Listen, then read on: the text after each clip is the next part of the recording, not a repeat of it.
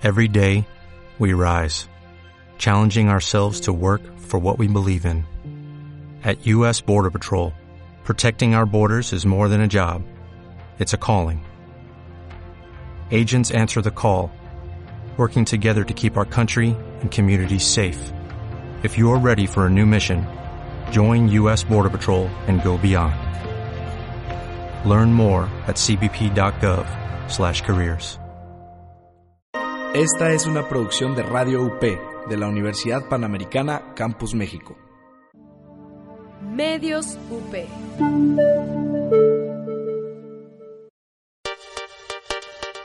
Radio UP es una estación universitaria. Las opiniones y comentarios expresados en este programa son responsabilidad de quien los emite. Los participantes autorizan las transmisiones sin fines de lucro.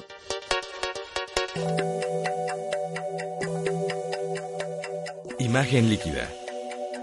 El espacio de diálogo que lleva la fotografía a tus oídos. Conducen Oscar Colorado y Ulises Castellanos.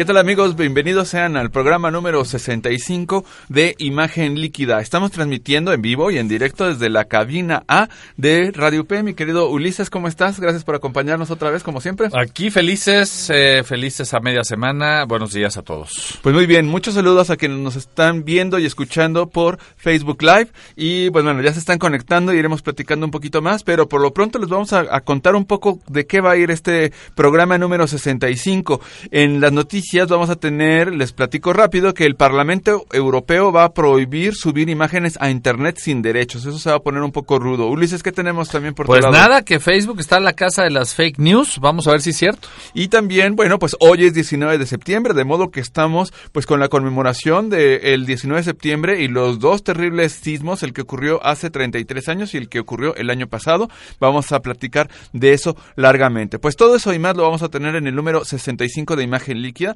que ya lo saben, es el espacio de diálogo que lleva la fotografía a tus oídos. No, no olviden esto, que Imagen Líquida es una producción de Radio UP, Ciudad de México, pero que también es transmitida por Radio UP Guadalajara a través de SoundCloud y que nos pueden escuchar en las plataformas. Yo ya me metí, ya revisé y sí estamos en Spotify, se buscan ustedes Medios UP y ahí también pueden escuchar el programa y lo mismo por iTunes. Y recuerden que si no nos pueden ver en vivo y en directo, lo que pueden hacer es meterse a mixcloud.com diagonal imagen líquida y ahí también nos pueden escuchar eh, en cualquier momento, se pueden conectar en el coche, etcétera, y pueden estarnos escuchando. Pues muy bien, bueno, pues Ulises, ¿nos recuerdas nuestras páginas web y todos estos temas? Sí, por supuesto, estamos en www.imagenliquida.net, en Twitter e Instagram estamos como arroba imagen líquida y en Facebook como arroba imagen líquida radio y ahora en esta temporada ya en Facebook Live a través de la página de Oscar y estamos ya listos para eh, comenzar. Bueno, pues por mi parte yo les recuerdo que me pueden encontrar en mi blog que es oscarenfotos.com y también mis redes sociales tienen el mismo el mismo nombre, Oscar en Fotos. Eh, me encuentran en Twitter, me encuentran en Facebook, en, en Instagram, en todas las redes sociales. Y Ulises, eh, antes de irnos al corte, recuérdanos tus redes sociales personales. Sí, en Facebook me encuentran como Ulises Castellanos, en Instagram eh, como Ulises Castellanos-MMX y en Twitter estoy como MX Ulises con Y. En cualquier caso, si ponen mi nombre Ulises Castellanos, podrán encontrarme. Mi página es ulisescastellanos.com.mx. Muy bien, pues entonces nos vamos a nuestro primer corte y no se vayan que regresamos. No te vayas. En un momento regresamos a Imagen Líquida. Escucha la barra, el lugar donde Abraham, José María y Juan Carlos discuten sobre los hechos políticos más relevantes en nuestro país y el mundo, sin ningún filtro. Todos los martes a las 4 y media de la tarde por Radio UP.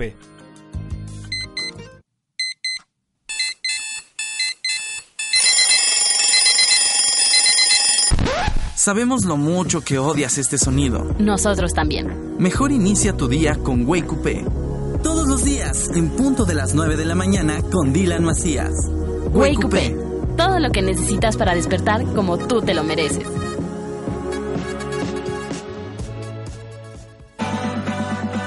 Imagen Líquida en redes sociales. Visítanos en www.imagenliquida.net, Twitter, arroba Imagen Líquida, Instagram, arroba Imagen Líquida y en Facebook, arroba Imagen Líquida Radio. Medios UP. Continuamos en Imagen Líquida. Noticias y actualidad fotográfica. Muy bien, pues estamos de vuelta con las noticias de la semana. Y bueno pues una cosa Ulises que está muy fuerte. Esto esto no, digo no es una noticia no es un breaking news porque esto ocurrió en el verano. Pero fíjate que el, Parlamento Europeo podría destruir el internet libre. Y esta es una cosa de la de la máxima consecuencia y muy grave. Te voy a platicar esto. Pues mira resulta que en días pasados hubo una votación por lo que se conoce como el artículo 13 que tiene que ver con la protección del copyright de las imágenes. Lo que está haciendo eh, este el Parlamento Europeo es obligar a los carriers, llámale Facebook, llámale eh, WordPress, a que implementen unos filtros para que no puedas subir imágenes si tú no eres el titular de los derechos de autor. Y esto es un tema ¿Y muy ¿Cómo van a comprobar lo de la titularidad de los derechos? Ah, pues esa es, un- esa es la fiesta y está bastante potente. Porque ¿cómo lo vas a hacer? ¿Con un contrato? ¿Vas a firmar una responsiva? Digo, ¿Te los a- profesionales tenemos algunos caminos, pero ¿y la gente? Sí, la el problema es que la gente en general no lo va a poder hacer, no vas a poder subir una imagen. Incluso tú, eh, si quieres mostrar una fotografía, no sé, quieres este, compartir una imagen de un fotógrafo que te gustó, pero no es tuya, no lo vas a poder hacer. Entonces, eh, la, la Unión Europea va a implementar estos filtros para evitar que se suban a la red imágenes si no tienes los derechos. Claro que la reacción ha sido tremendamente negativa. Incluso fíjate que esto podría romper y terminar el Internet como lo conocemos. Es decir, si nosotros eh, conocemos un Internet libre, yo la verdad es que tengo, pues no sé, 20 años, más años, desde el 94 hice más o menos 95 mi primera página web, pues resulta que yo vengo de una cultura pues media hippie, si quieren verlo así, de que pues todo es para todo el mundo y que tenemos que compartir y hacerlo gratis y toda esa parte que a mí me parece que es la esencia del Internet y una cosa muy interesante, pues va a cambiar radicalmente. De hecho, incluso un grupo de 70 líderes en tecnología mandaron una carta al Parlamento advirtiendo de las posibles consecuencias. O sea, olvídense del Wikipedia, o sea, ya no va- van, van a ver wiki, pero sin, sin una sola ilustración. Entonces, bueno, esta es una cosa muy, muy fuerte. No, no va a prosperar. no va- no, en la vida real eso no va a poder suceder. Ahora, desde el punto de vista de los miembros del Parlamento Europeo, eh, lo preocupante es que votaron 438 a favor, es decir, que se implementen estos controles que estamos platicando,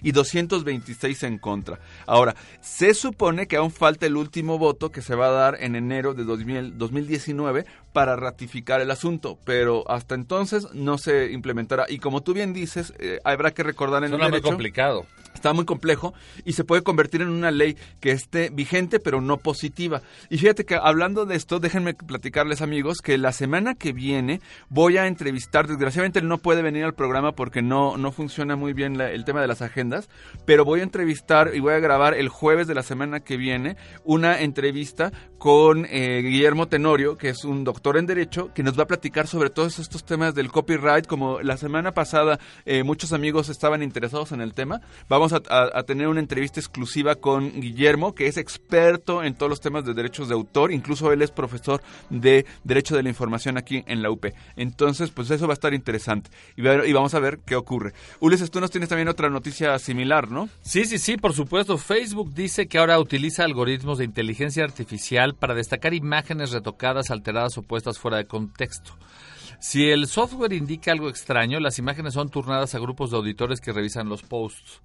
Con los hallazgos del equipo humano es alimentado el sistema de inteligencia artificial.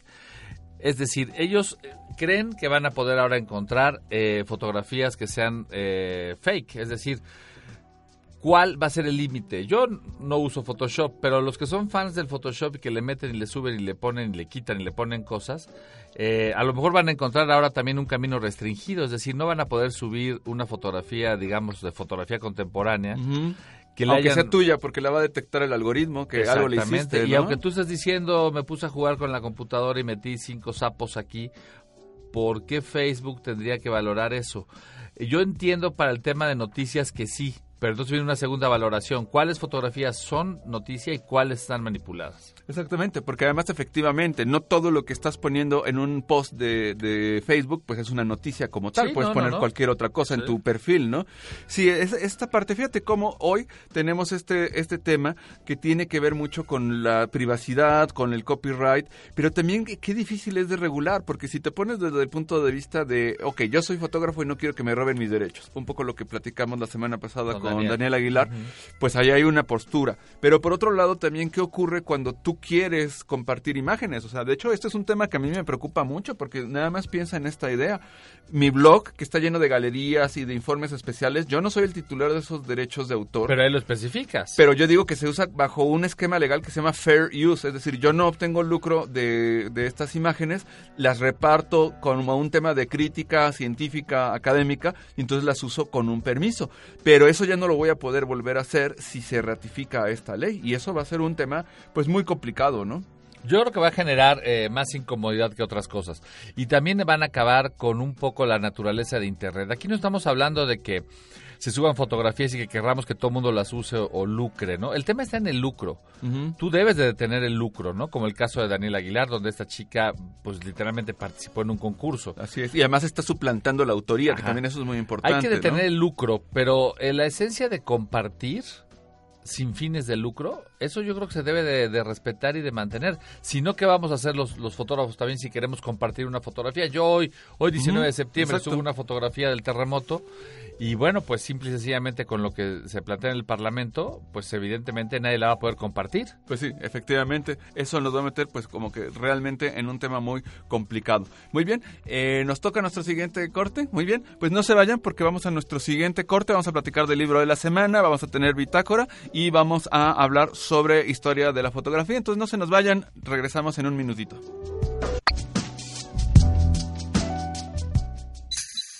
No te vayas. En un momento regresamos a Imagen Líquida. Próxima estación, Rocotitlán. Prepárate para abordar lo mejor del rock en español en esta segunda temporada de Rocola. Conoce qué hay detrás de las líneas de transporte que usas a diario. Acompaña tu viaje con sonidos, personajes, palabras y deliciosa comida que le enseñan al mundo cómo hacer las cosas a la mexicana. Soy Dani Rodríguez. Acompáñame todos los viernes de 12 a 1 de la tarde. ¿Estás listo para viajar en el tiempo? Rocola, el espíritu mexicano del rock.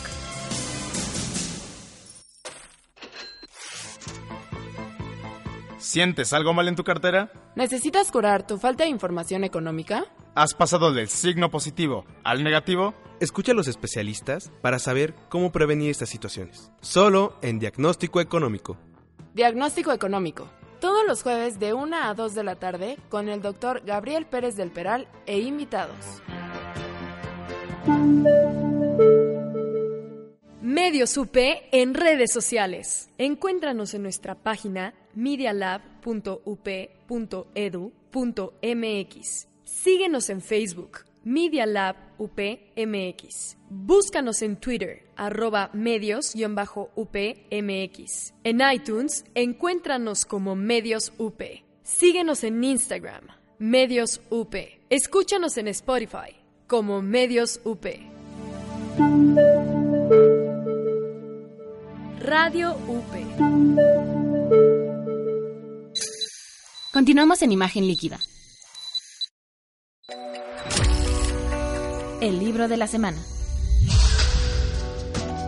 Bien, pues seguimos con el libro de la semana. Antes quiero mandarle saludos a Rosalío Vera, que nos acompañó aquí en algún programa. Rosalío, te mando un abrazo muy fuerte. Tenemos pendiente organizar un, un- un taller de fotografía, de iluminación de objetos translúcidos, metal contigo. Ramón Cruz también se nos, se nos unió. Y Bruno Bresani, un abrazo muy fuerte, Bruno. También nos está, nos está contactando vía Facebook Live. ¿Y qué pasará con los fotógrafos de boda que retocamos nuestras fotos? Pues buena pregunta, mi querido Ernesto. Te mando un abrazo. Pues vamos rápido al libro de la semana. Aquí se los tengo.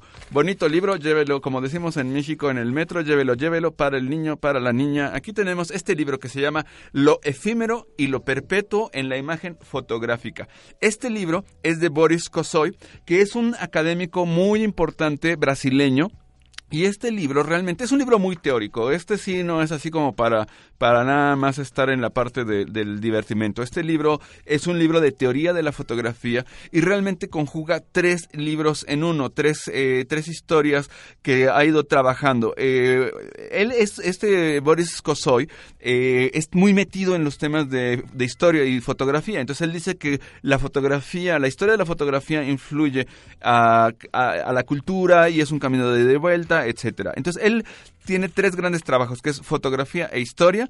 El segundo es realidades y ficción en la trama fotográfica. Y luego tenemos los tiempos de la fotografía y en lo efímero y lo perpetuo. Entonces, en este, este es un texto que, como les digo, es, es un texto muy teórico, es un texto muy interesante y vale mucho la pena echarle un, un vistazo. Lo efímero y lo perpetuo es una, está editado por Editorial Cátedra. Ya saben que Ediciones Cátedra es garantía, la verdad es que son de los mejores libros que me he encontrado. Muchos libros que incluso son, no sé, literatura, que te encuentras comentados, que ni siquiera se anuncian como una, una, como una edición comentada, en Cátedra están de primera. Entonces es una buena editorial y es un libro que cuesta 15 euros eh, en Europa y lo pueden conseguir en México en, ya saben, Gandhi, Péndulo, etcétera, en 361 pesos. Eh, pues ya lo saben, eh, si les interesa el tema de la historia de la fotografía y quieren eh, leer algo interesante, lo efímero y lo perpetuo de la imagen fotográfica de Boris Kosoy vale la pena. Les leo nada más un pedacito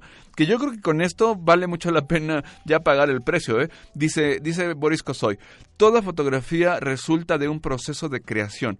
A lo largo de ese proceso, la imagen es elaborada construida, técnica, cultural, estética e ideológicamente. Eso me encanta. O sea, efectivamente, la fotografía es un proceso, pero se elabora de una manera que tiene que ver con la técnica, con la cultura, con la estética y que es un producto ideológico. Por ahí se nos cortó el Facebook Live, entonces les recuerdo los datos de nuestro libro. El libro de la semana, Lo efímero y lo perpetuo en la imagen fotográfica. Boris Kosoy, con K, S, de Ediciones Cátedra, 15 euros en España, para los amigos que están viéndonos en España, y 300 61 pesos en México y también pueden encontrarlo en Chile, etcétera. De hecho, una cosa que he tratado de hacer es a veces hacía algo que era traerme un libro de mi de, de, decir de mi biblioteca, de mi librero y decir, bueno, pues este aquí está libro, este libro es interesante y resulta que ya está fuera de edición desde hace un tiempo. Entonces, estoy tratando de que esto ya sea un libro vigente que en cualquier momento lo puedan comprar. Pues muy bien, si les parece bien, vamos a nuestra siguiente sección. Vamos con Ulises a la bitácora. Bitácora visual.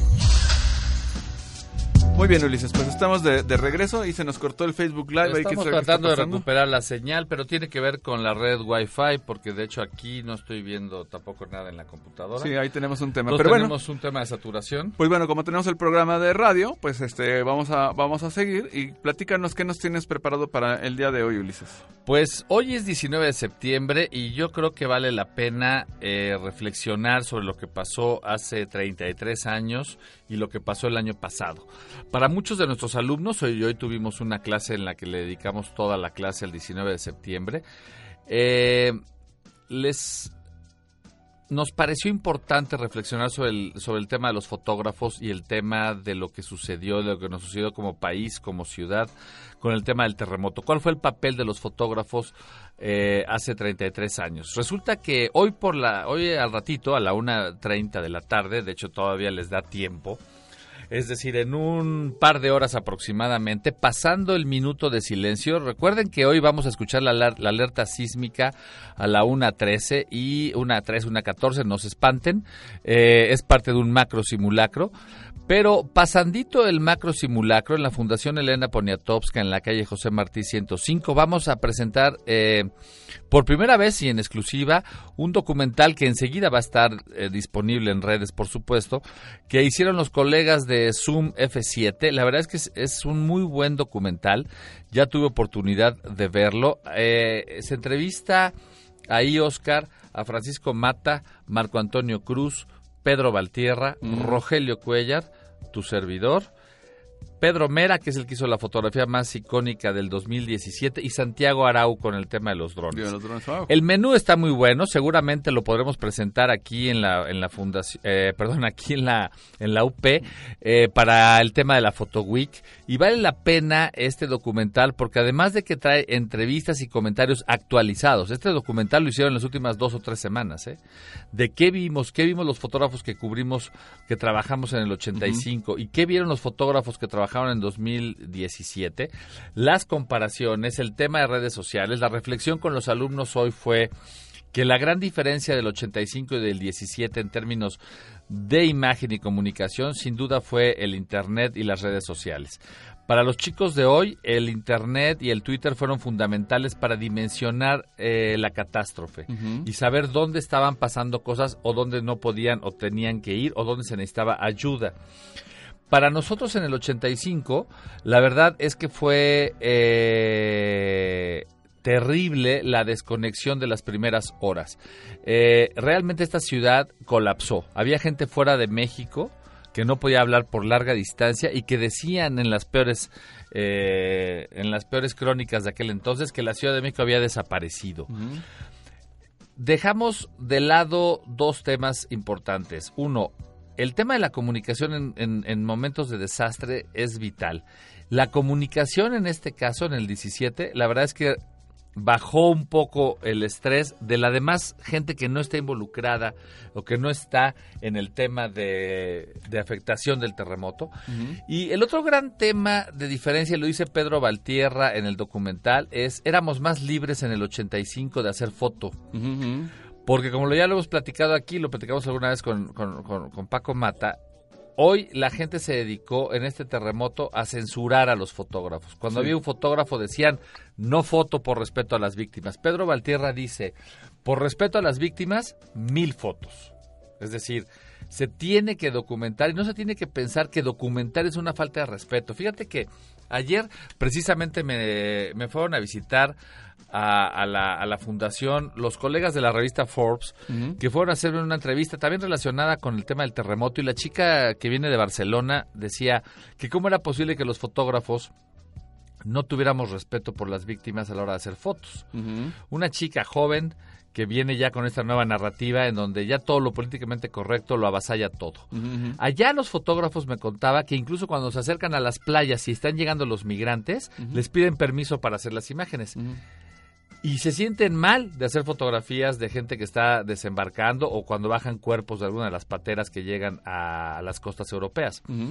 Eh, yo digo que eso solamente está cercenando el trabajo fotográfico. Si nosotros tenemos que llegar a pedir permiso de todo lo que hacemos, un día no va a haber nada que documentar, porque con que te digan que no basta.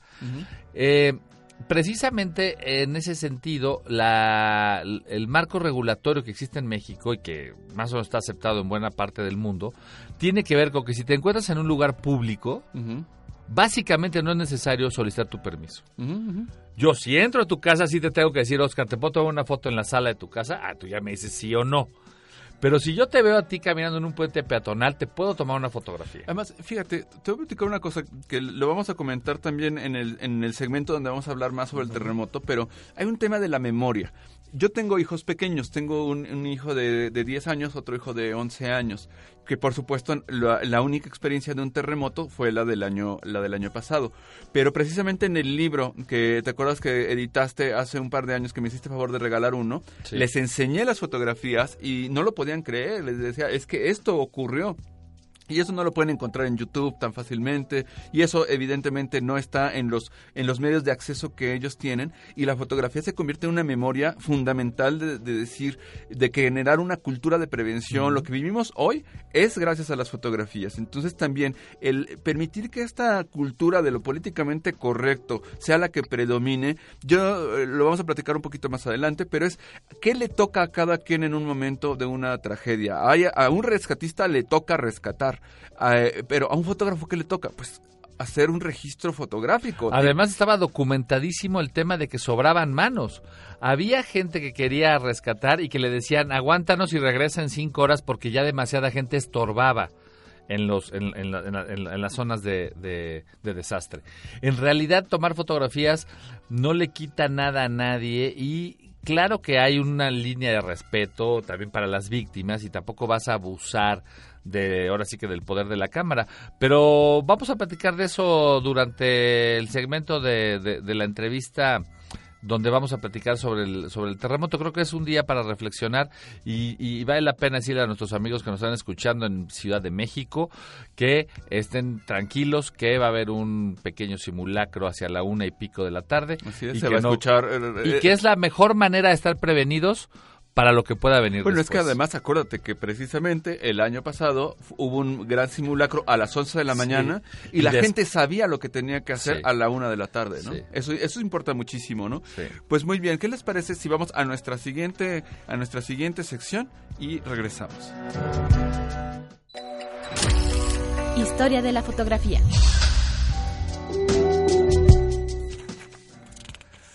A ver, cuéntanos, Oscar, ¿qué te traes entre manos? Porque ese asunto del cómic y la presentación de Kamen, que me parece la próxima semana. Eh, es, la, es, la, próxima semana. Bueno, cuéntanos, cuéntanos, porque conozco algo del proyecto y me parece algo súper original. Sí, fíjate que, a ver, les quiero platicar esta historia, la vamos a platicar más a fondo también en un par de semanas, pero el jueves, de una vez vayan apartando la fecha. Vamos a estar en Pachuca, en la Fototeca Nacional, el jueves 27 de este mes de septiembre a las 8, a las 6 de la tarde. Vamos a estar presentando el primer cómic de historia de la fotografía en México. Y es un hecho sin paralelo, mi querido Ulises. Ya, eh, de hecho, hay un par de, de pequeños intentos de incluir la historia de la fotografía en algunos cómics. Eh, esto ocurrió como en los 40, 30 en, este, en Estados Unidos. Pero sin duda este es el primer, eh, el primer eh, cómic mexicano donde se habla de historia de la fotografía. Es un cómic que es interesantísimo. Quien lo está produciendo y el que está enarbolando toda esta bandera del cómic con este proyecto es Sergio Padilla, a quien tú conoces muy bien. Le mando un saludo muy grande a Sergio. Un buen amigo y un artista de la impresión. Pues Sergio resulta que tiene muchos años trabajando el tema de, de lo gráfico, etcétera. Y entonces, pues bueno, ¿qué ocurre? Que a él se le ocurre armar un cómic, es su bebé, eh, él hace esta idea, me contacta a mí, platicamos para generar un tema de historia de la fotografía con un rigor bien que esté investigado, etcétera. Y además, este Sergio tiene muchos años trabajando en la industria editorial, de modo que tiene un gran amigo que es Yves Luquen, que es un ilustrador de cómic, que es un ilustrador de primera. Hacer cómic no es nada fácil, pero cuando les digo nada es nada nada fácil. Tiene es una técnica ilustración muy, muy compleja.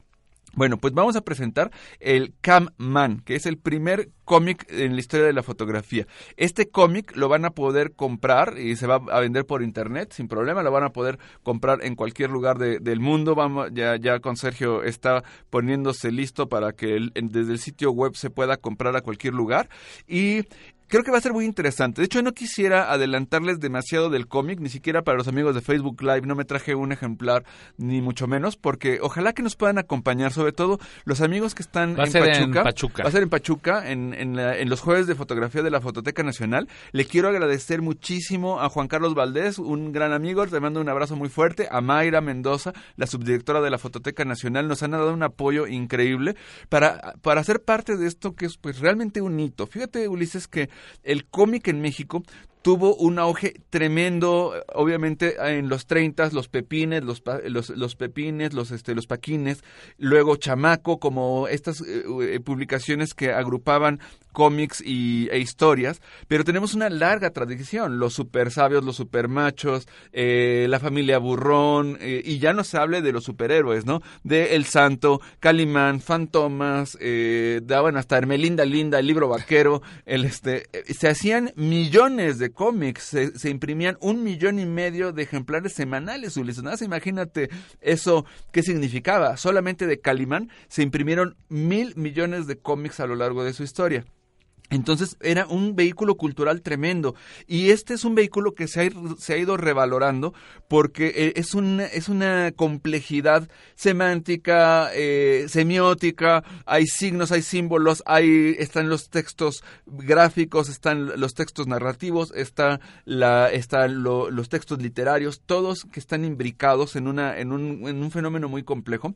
Y entonces fíjate que una cosa que está muy interesante del cómic que vamos a presentar es que la primera parte es ficción, Y la ficción, aquí sí mi querido Sergio se voló la barda porque se inventó una historia en la que eh, el Camman, no os voy a platicar mucho, pero ahí es un es un Se cyborg. mezcla con la invención de la fotografía, Sí, ¿no? de hecho, Camman es un, un, un, este, producto de un eh, experimento científico que por ahí una En París. agencia de información está generando y él puede viajar en el tiempo y, y ya vas a ver cómo es que puede viajar en el tiempo, que es muy interesante. Eh, les adelanto que es a través de física cuántica, o sea, encuentra la manera de moverse en el espacio-tiempo y él regresa a la, a la fundación de la fotografía, a la presentación que hace Daguerre en 1839 de la fotografía, regresa Kaman en eso. Entonces, esa es la parte de ficción, pero es una parte de ficción bien hecha, es decir, es ficción, pero todos los datos históricos son correctos. Espero que sí, porque al menos yo soy el responsable de que eso no se diga ninguna tontería. Pero lo interesante va por el lado de la ficción, ese es todo un, un apartado de las aventuras de Camman. Va a ser un cómic trimestral, de modo que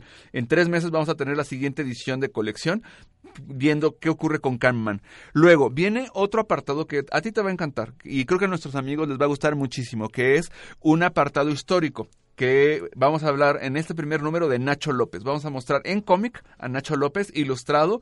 Eh, de hecho, eh, terminando el programa te enseño algunas de las viñetas para que puedas ver. A los amigos me voy a ver cruel y, y a los amigos que nos están viendo por Facebook Live no lo van a ver hasta que para que se para que lo sepan y lo vean cuando ya estemos oficialmente presentándolo. Pero la segunda parte que tiene que ver con esta parte de historia de la fotografía va a tener cada número a un fotógrafo eh, mexicano. En los primeros números vamos a tener número uno a Nacho López, después viene Héctor García, luego viene Manuel Álvarez Bravo y vamos a ir teniendo la nómina de fotógrafos. Vamos a ver Agustín Víctor Casasola, etcétera. Va a ser muy interesante. Y una última paginita muy dirigida a los niños sobre todo que tiene que ver con vida fotográfica. Y son cosas que hemos ido platicando aquí en Imagen Líquida, ¿no? Que la cámara Brownie, que el beso de Eisenstadt y esta fotografía histórica, que la primera cámara digital, etcétera. Y va a haber una segunda revista electrónica en la que si le gusta a alguien eh, la información que ve en Camman, le va a poder con su código QR, con el celular, va a poder visitar a eh, Oscar en fotos y ahí va a tener una segunda revista donde va a profundizar sobre los temas. De modo que la verdad va a estar muy, muy interesante. Creo que vale mucho la pena. Ojalá de verdad que los amigos que están en Pachuca y de amigos de la Ciudad de México que puedan viajar, no está tan lejos la bella Airosa, la ciudad de plata y de luz, eh, que ojalá que nos puedan acompañar porque vamos a estar con eh, Sergio Padilla, que es el productor de esta gran aventura. Eh, va, a estar un servidor que voy a platicar de la historia del cómic, de los sentidos del cómic y además de eso también vamos- vamos- se va a vender el cómic, de modo que ahí pueden comprar su, su ejemplar. Y además también una cosa que es muy interesante es que eh, Sergio hizo un audiovisual que está genial. Ya lo vi, eh, me lo compartió la semana pasada, incluso se va a presentar en la Cineteca Nacional, me parece que en octubre, y, y vamos a también a presentarlo en- en- como una primicia en la Fototeca Nacional. Entonces, Fototeca Nacional, Cineteca Nacional, vamos a andar por ahí. Entonces, bueno, pues creo que va a valer mucho la pena. Vamos a lo que sigue, que sigue, déjame ver, sigue el tercer corte, muy bien. Vamos a nuestro tercer corte, no se vayan. Seguimos con más en Imagen Líquida. No te vayas. En un momento regresamos a Imagen Líquida. Hey, ¿por qué no pones una rola? Vale, pero que sea un clásico. Prepárate para abordar lo mejor del rock en español en esta segunda temporada de Rocola. Conoce qué hay detrás de las líneas de transporte que usas a diario. Acompaña tu viaje con sonidos, personajes, palabras y deliciosa comida que le enseñan al mundo cómo hacer las cosas a la mexicana. Soy Dani Rodríguez. Acompáñame todos los viernes de 12 a 1 de la tarde. ¿Estás listo para viajar en el tiempo? Rocola, el espíritu mexicano del rock.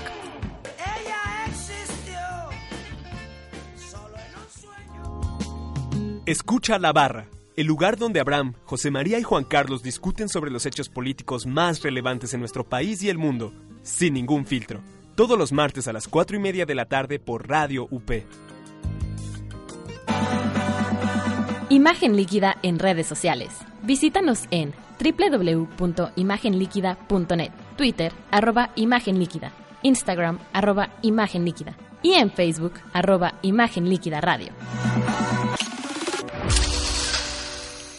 Escucha, imagina, siente, vive. Radio UP Continuamos en Imagen Líquida.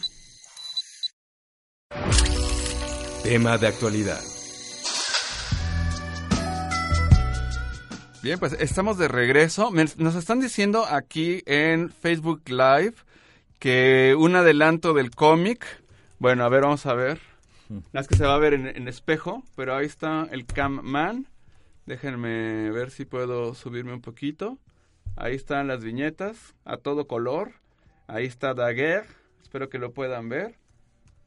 Para que no digan que los hago sufrir. Y los amigos de radio, pues ahí sí con la pena, pero que creen que no vamos a poder compartirles nada, porque pues la radio, la radio no se ve. Pero bueno, a ver, vamos a, regresamos a nuestro, a nuestro segmento de el tema de actualidad. Ulises, nos quedamos platicando un poco sobre el 19 de septiembre, sobre el terremoto. Es una gran ocasión, me parece, pues para recordar cosas. Yo creo que lo primero que, que vale mucho la pena comentar es la, pues la cultura que hay ahora de la prevención. Al final del día, revisando lo- las numeralias de el número de, de edificios que cayeron, el número de muertes, tú te acordarás que en el, en- hace 33 años se reportó, de hecho ni siquiera hubo un número oficial, ¿te acuerdas que se llegó a hablar de 15 mil Se- 15 mil el más muertos? bajo ¿no? decía 6, el más alto 20, dejémoslos en 10. Vamos a 12 dejarlo en mil. 10, 12 mil. Sí. El número de víctimas que fue muy lamentable en el año pasado, pues fue definitivamente menor. Eh, se reportaron más de más de 1.500 edificaciones dañadas en el en, en este en el en 1985 y sin duda fueron menos las que se dieron. Entonces creo que un primer asunto es que hubo una cultura de la prevención. Pero hablando de lo que nos atañe, que es la, la imagen y la fotografía, Ulises, yo te quería preguntar porque pues tú eres eres editor, eres fotoperiodista y te tocó vivir esos dos momentos. Es más, de hecho fue como tu tu bautizo de fuego eh, cuando tenías 17 años, sales con tu cámara, te pierdes tres días. Ya tu mamá ya me platicó que te quería ahorcar, ¿no? Este, pero cuando cuando regresaste estaba muy muy contenta. Pero te toca también el 2017 ahora va en otra en otra perspectiva. ¿Tú cómo viviste este 19 de septiembre del 2017? En esta ocasión yo estaba ya como editor de fotografía en el Universal. Nos tocó, de hecho, terminando la junta editorial. Sí se movió bastante fuerte. Recuerden ustedes que el edificio de la redacción del Universal está en el, en el centro histórico. Eh, obviamente procedimos al tema de la evacuación. Se vinieron encima algunos muebles. Eh, se atoró un poquito la salida porque al caerse los muebles, los libros y demás, hubo gente, compañeros de la redacción que se paralizaron o que quedaron atrapados antes de estos eh, de estos muebles y nos mantuvimos ahí hasta que pasó el movimiento. Inmediatamente que se quedó quieto todo, bajamos cuatro niveles.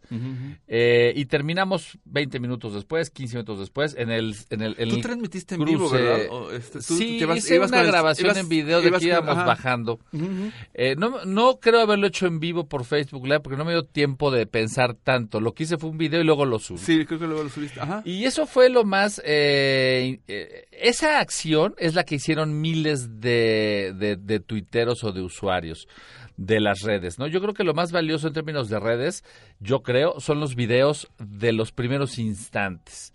Eh, por ahí en este documental que, que se presenta hoy en la Fundación Poniatowska, eh, Francisco Mata hace, hace una relación de todo lo importante que fue el tema de redes en términos de fotografía y de video.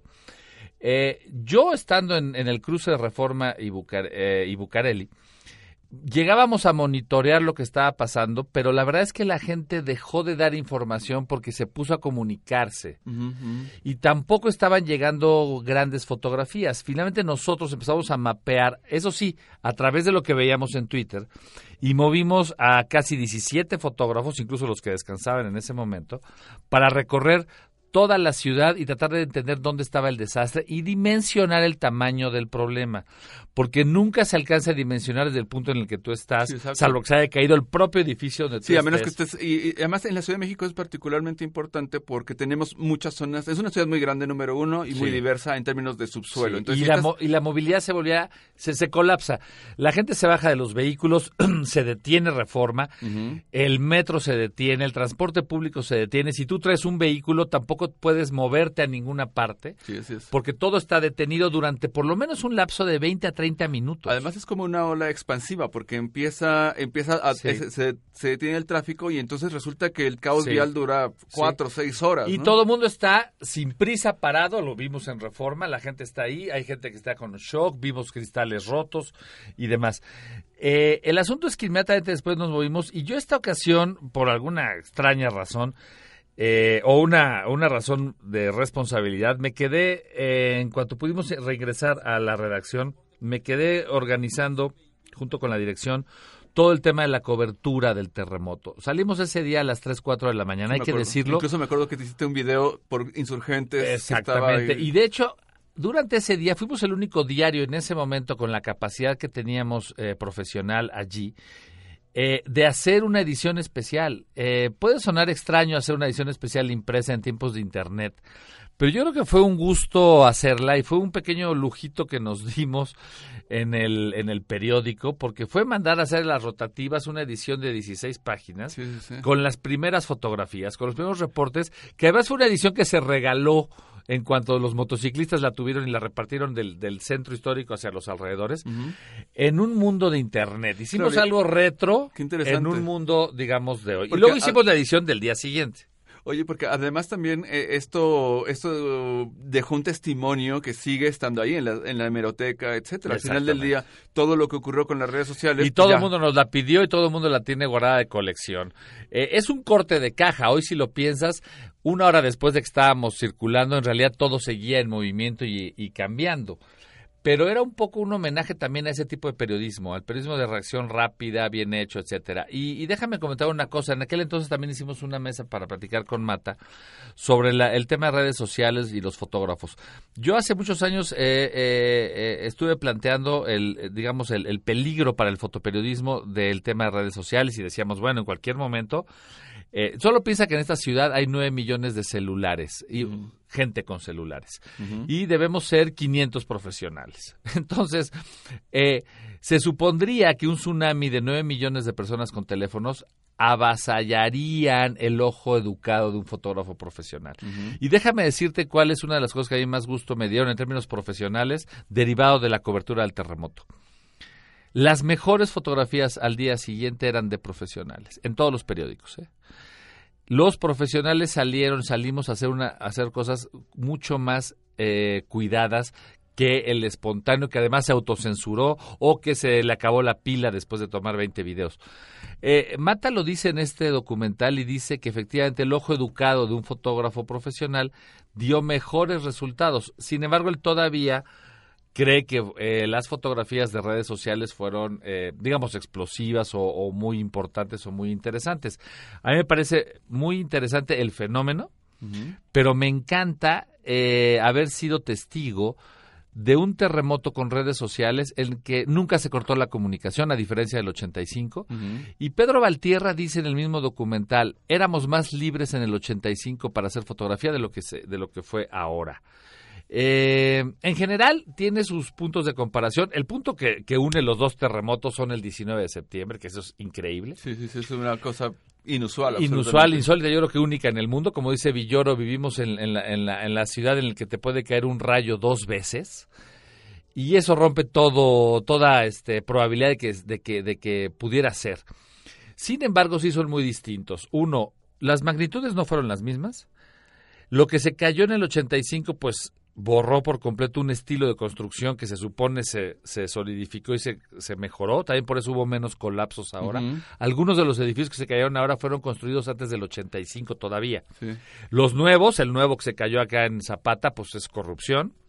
Lo del Repsamen es, corrupción. pero también hay que decir una cosa, ¿eh? Y es, si te pones a pensar en el número de edificaciones que ha habido, sabemos que hay un boom inmobiliario hoy en la Ciudad de México, el número de edificaciones contra las que se cayeron, la verdad es que sí es menor. Y esto habla de que sí se han implementado a lo largo de los años eh, eh, reglamentos más estrictos, etcétera. Claro que hay corrupción, claro que desde, alguien decía que no, que es eh, una utopía hablar de corrupción cero, pero ciertamente estos casos como los del Repsamen fueron muy, muy escandalosos, pero también es cierto que la ciudad no se cayó, la ciudad no se colapsó en el sentido como Y vamos a ponerlo en comparación.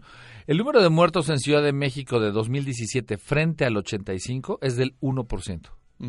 200 muertos contra 10.000 del 85. no, si acaso llegaría al 2%. Ahora, déjame interrumpirte por un tema que tiene que ver con lo fotográfico y es lo que hemos platicado en algún momento aquí en, en, Imagen Líquida. Efectivamente, estamos en la era de las redes sociales, estamos en la era en la que todos tenemos un teléfono celular, pero aquí una de las diferencias grandes, ya olvídate del ojo fotográfico y de la composición y de ponerse coqueto con la parte eh, que es estética, piensa, eh, al final del día, eh, el, fotoperiodista tiene un oficio y tiene una sangre fría y una capacidad de estar registrando estos momentos que al ciudadano común y corriente se nos va. O sea, uno se deprime, no sabe ni qué hacer, lo último que quieres es sacar la cámara. Eh, si alguien te empieza a agredir de, ¿para qué quieres la cámara? De inmediato te amilanas. En cambio, el profesional de la información gráfica tiene el oficio para, para poder hacer frente a esas situaciones. Entonces también en esto habrá que recordar el enorme mérito que tienen los fotógrafos. Eh, últimamente se han estado haciendo todas estas exposiciones con eh, fotografías, la misma de que platicamos la semana pasada de, de Daniel Aguilar, etcétera. Pues resulta que son es una contribución enorme. El fotógrafo, el fotoperiodista, el fotógrafo profesional de la información, me parece que en estos momentos es cuando de verdad vemos la gran importancia que tiene, ¿no? El, el que el periodismo ciudadano, con todas las bondades que pueda tener y todo lo interesante, desde luego no sustituye al ojo y a la y, al, y a, la, a la mente fría de quien sí se dedica a esto, ¿no? ¿Tú qué, tú qué, opinas de eso, mi querido Ulises? Mira, precisamente eh, el Museo Tolerancia, el Museo de, de Tolerancia que está frente a la Alameda presenta una exposición fotográfica de ambos terremotos. Les recomiendo mucho que la, que la vayan a ver. Eh, todo lo que se está ahora presentando tiene que ver con ambas, con ambas historias. Claro que los fotógrafos, eh, siempre que estamos frente a estos, a estos hechos, digamos que se nos presenta una oportunidad para hacer fotos épicas o para hacer fotos trascendentes. Todos los chicos y los fotógrafos eh, contemporáneos que salieron a fotografiar el terremoto hicieron trabajos que están ahí para la historia, ¿no? Yo destacaría el trabajo, por ejemplo, la otra novedad de 2017 fue el uso de dron. Eh, Francisco Mata, de hecho, fue uno de los primeros que nos mandó imágenes de dron al propio diario. Y luego, eh, quien se instaló en el dron y ya estaba eh, experimentando con ello era Santiago Arau, que también está en el documental. Y quizá él tuvo la paciencia, él recorrió todos los puntos, él es vecino aquí de la universidad, nos vimos por esos días todos los días escogía uno de los lugares del terremoto al que iba a ir para documentarlo en dron y además lo hizo público y lo hizo gratuito. Es decir, todo lo que documentaba decía, pueden bajarlo, si quieres te doy un disco duro, te doy una liga, te doy un WeTransfer. Y es el primer terremoto también cubierto por dron. Hay varias cosas nuevas. Las cámaras del C4 y del C5 hicieron imágenes, grabaron imágenes de derrumbes en el momento. La gente tomó videos en vivo o, o, videos en el momento que después difundió del derrumbe de parte de la escuela del TEC de Monterrey o de otros sitios que no habíamos visto, por supuesto, en el 85. Y adicionalmente tuvimos el sobrevuelo de drones. Ya ni hablar del tema de que teníamos información 24/7. Ahora, eso no impidió pifias tremendas como la del error de algunos este, reporteros y la cadena desde los eh, rescatistas cuando se inventaron lo de la niña Frida en el rep, ¿saben? Pero yo creo que fue parte de una como especie de confusión colectiva y las ganas de encontrar gente. Es que, eran, es que era gente muy nueva la que estaba ahí mm. frente a la cámara, entonces como que les ganó la novatez. Es, es muy triste lo que estoy diciendo porque efectivamente ahí se cargaron la credibilidad de los medios eh, electrónicos, eh, los dos que estuvieron estuvieron eh, narrando durante 24 horas ese tema. Fue muy triste, ¿no? Bueno, déjame interrumpirte, Ulises, porque pues aquí Francisco Mata, querido maestro, un abrazo muy fuerte, nos está, nos está saludando desde Facebook Live. Efectivamente, pues él, él eh, conoce este tema perfectamente. También nos está viendo María Luisa Pasach. Un abrazo, un abrazo para ti, María Luisa, y también para el maestro, para el maestro Cuellar. Eh, nos está acompañando Octavio Murillo y hago un paréntesis rápido, nada más para que vean. A los amigos de Facebook Live les, les comparto que en esto quedó mi tesis doctoral. Dos tomos, no caben en uno, y aquí tenemos este tremenda investigación, pues ya está lista y esto se lo debo en buena medida a mi querido Octavio Murillo de la CDI, director de patrimonio de patrimonios y de acervos. Eh, le mando un abrazo muy fuerte. Juan Carlos Valdés nos está, nos está viendo. Ya platicamos del cómic, Juan Carlos. Si, si te acabas de conectar, eh, después nos puedes escuchar en Mixcloud, pero ahí, ahí tenemos este tema. También Ernesto Mirabal sobre el tema del terremoto nos dice la profesión del fotógrafo se replanteará, pero no desaparecerá. Y tiene toda la razón. Bueno, pues al final del día, eh, creo que el, el recuento de lo que ocurrió en estos dos grandes momentos nos hace pensar también en nuestro papel como ciudadanos, como fotógrafos, de qué, qué nos toca hacer en cada, en cada momento y también cómo al final del día eh, está mutando la naturaleza de la comunicación, de la información. Tú platicabas un poco este tema de, de cómo, cómo quedó aislada la Ciudad de México. ¿Te acuerdas que no había televisión? Las estaciones de radio fueron las que empezaron un poco Para a, nuestros jóvenes millennials, imagínense esto, se cayó el principal canal de televisión, le prendías al canal de las estrellas y no existía. Pero ¿sabes cuál es el problema con nuestros amigos millennials? Que, que dicen, ¿y eso qué? O sea, porque ellos Ah, nunca- bueno, les quiero recordar que tampoco había YouTube. Pero O sea, bueno. no había nada que hacer. Mi mamá tenía una amiga El checoslovaca. radio, el radio fue muy La importante. radio fue muy importante. Sí, la- Eh, está la crónica de Jacobo Saludowski de ese día, que es espectacular, y por ahí la pueden encontrar. Pero fíjate, una anécdota es que una amiga de mi mamá, una checoslovaca, estaba en Praga visitando a sus papás y tenía dos hijos mexicanos aquí estudiando en la Ciudad de México. Y estando en Praga, la noticia que le llegó fue que había desaparecido la Ciudad de México. Sí. Y no había manera de, de comunicarse, no había teléfonos, no había señal de televisión. Un poco lo que hacían, ¿te acuerdas? Fueron los, la gente aficionada a los temas de, de radiofrecuencia, de CDs y, y cosas por el estilo. Ellos fueron los que de alguna manera salvaron en buena parte el día. Ahora, una pregunta, Ulises, a ver, reflexionando sobre, sobre ese tema en los últimos minutos que nos quedan.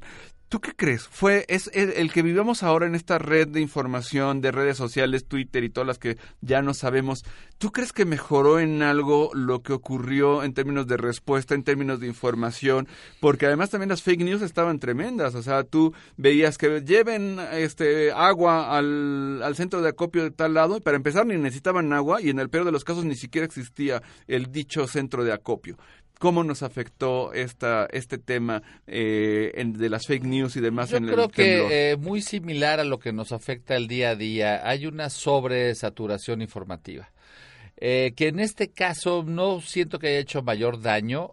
Creo que la respuesta está en el desbordamiento solidario. Me parece que, aunque proporcionalmente el terremoto 85 fue 10 veces más grande, en esta ocasión sobraban manos. Realmente tú llegabas a los, a los sitios de, de, de- de desastre y había gente formada para ayudar. O había gente más alejada en los albergues esperando relevar por horarios a otras personas. En el 85 no existían esos relevos.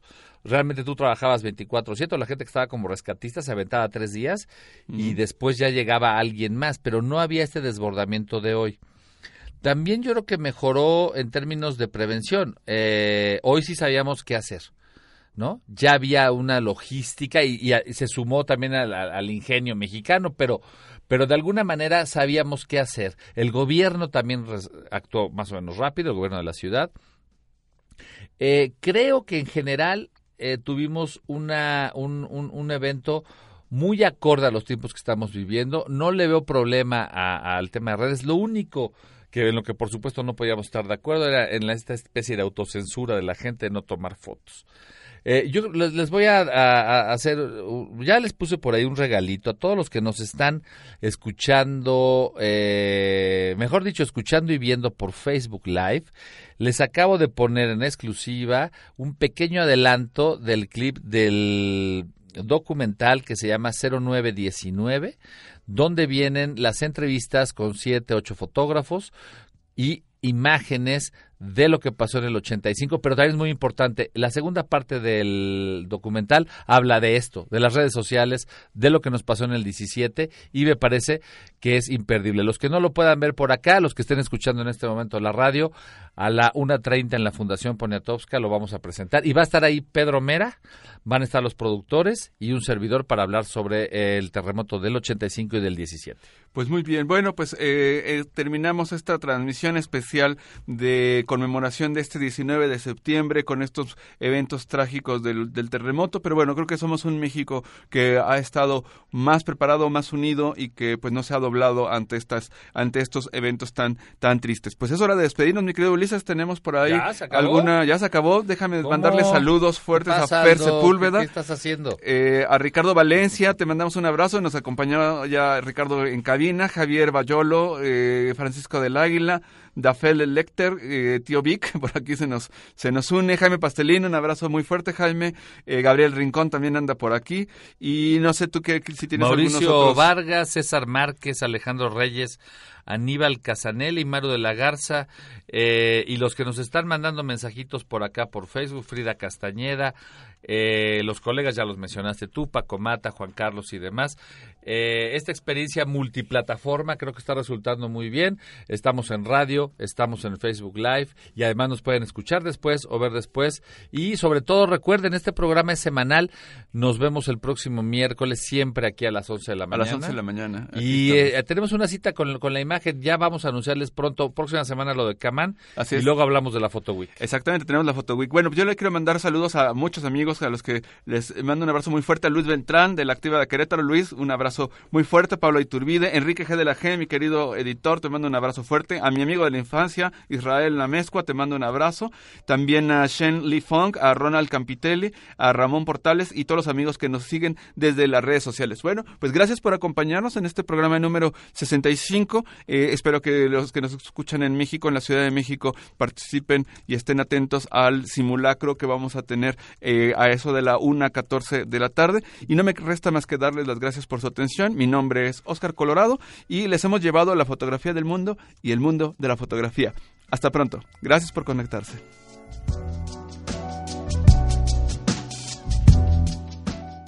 Así presentamos Imagen Líquida.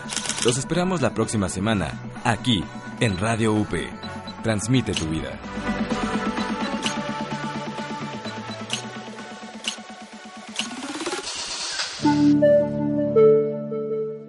Nosotros somos Radio UP, transmitiendo desde la Universidad Panamericana, Campus México, desde sus estudios en Valencia 102, primer piso, en la colonia Insurgentes Miscuac, Ciudad de México. Radio UP. Esta fue una producción de Radio UP, de la Universidad Panamericana Campus México.